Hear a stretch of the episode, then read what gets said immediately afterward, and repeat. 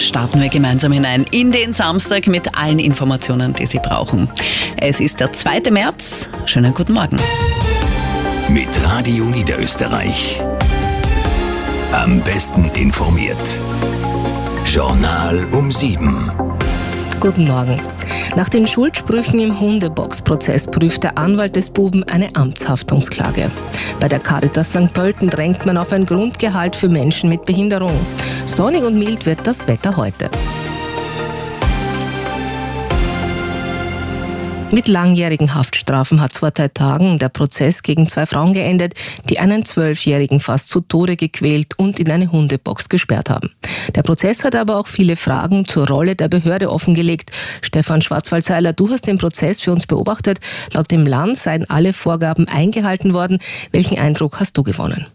Die Aussagen vor Gericht lassen daran zumindest zweifeln, denn schon im Oktober 2022 hat es eine Gefährdungsmeldung durch die Schule an die Bezirkshauptmannschaft Weidhofen an der Theier gegeben, weil der Bub abgemagert sei und vor Hunger den Klassenkollegen die Jause weggegessen hat.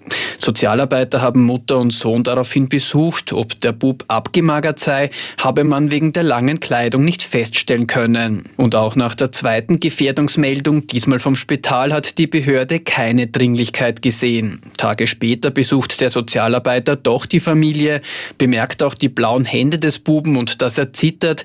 Gefahrenverzug sieht er trotzdem nicht, obwohl laut dem medizinischen Gutachter in dieser Phase schon längst alle Alarmglocken hätten schrillen müssen. Der der Anwalt des Buben prüft deshalb auch eine Amtshaftungsklage gegen das Land.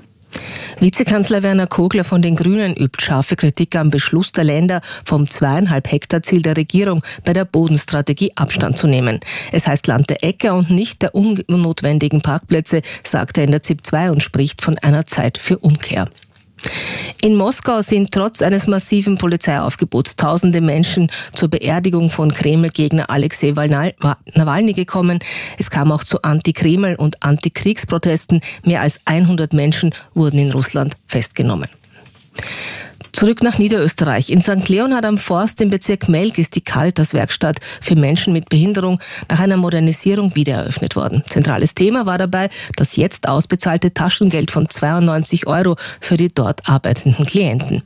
Es soll in ein reguläres Gehalt umgewandelt werden. Robert Salzer über die Wege dorthin. Hannes Zieselsberger, Direktor der Caritas der Diözese St. Pölten, hofft auf ein Grundgehalt für die Menschen mit Behinderung und vor allem eine Krankenversicherung, eine Pensionsversicherung. Das wäre aus unserer Sicht schon ein wichtiger Schritt, auch Menschen mit Behinderungen in der Sozialversicherung aufzunehmen. Ein Gehalt würde das Land 79 Millionen Euro pro Jahr kosten, rechnet Soziallandesrätin Christiane Teschel-Hofmeister vor. Das ist natürlich auch ein Betrag, den man irgendwo hernehmen muss. Deswegen ist das eines der vielen Themen, die es zu beackern gilt. Aber der Weg in die Richtung ist ist, glaube ich, vorgezeichnet. Das bestätigt auch Susanne Rosenkranz, Landesrätin für Arbeit. Es wird eine Lösung geben, davon bin ich überzeugt. Die Frage ist nur leider, es dauert ein bisschen, es ist ein Bohren von dicken Brettern, aber wir sind dran und wir, wir geben da auch nicht auf. Der Wille sei von allen da, heißt es. Die Kernfrage ist, wer zahlen soll. In Niederösterreich soll der Strom, der in Energiegemeinschaften, Unternehmen oder Gemeinden nachhaltig produziert wird, künftig vermehrt gespeichert werden. Fünf Großspeicher sind aktuell in Planung, etwa in Neulenkbach. Dafür gibt es eine Förderung vom Land in der Höhe von 20 Prozent der Kosten. Anträge sind bis Ende Mai möglich. In Bahrain beginnt bereits heute um 16 Uhr die neue Formel-1-Saison mit einem altbekannten Favoriten. Weltmeister Max Verstappen wird aus der Pole-Position ins Rennen gehen. Aus Bahrain, Gerhard Prohaska.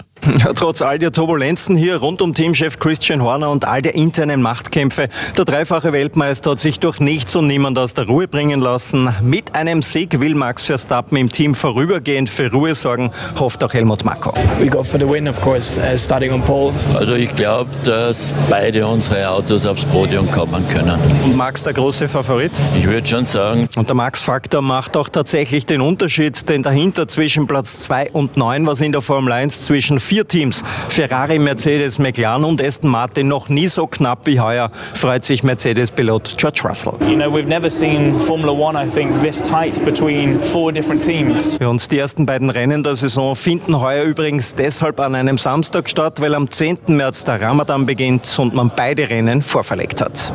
Das Radio Niederösterreich Wochenendwetter. Derzeit haben wir noch einige Nebelfelder und dichte Wolken bei uns im Land. Die Sonne schafft's aber nach und nach immer mehr durch. Es kann heute aber auch ein bisschen regnen, das bei 10 bis 16 Grad. Morgen am Sonntag wird es insgesamt noch sonniger und noch einmal wärmer. Bis zu 19 Grad gehen sich morgen aus. Jetzt haben wir 7 Grad in St. Pölten und am Städten, 6 Grad in Poisdorf und 4 Grad in Zwettl und Wiener Neustadt. 6 Grad sind es in Wien, Eisenstadt und Innsbruck, 7 in Klagenfurt, 5 in Bregenz und 3 Grad in Salzburg.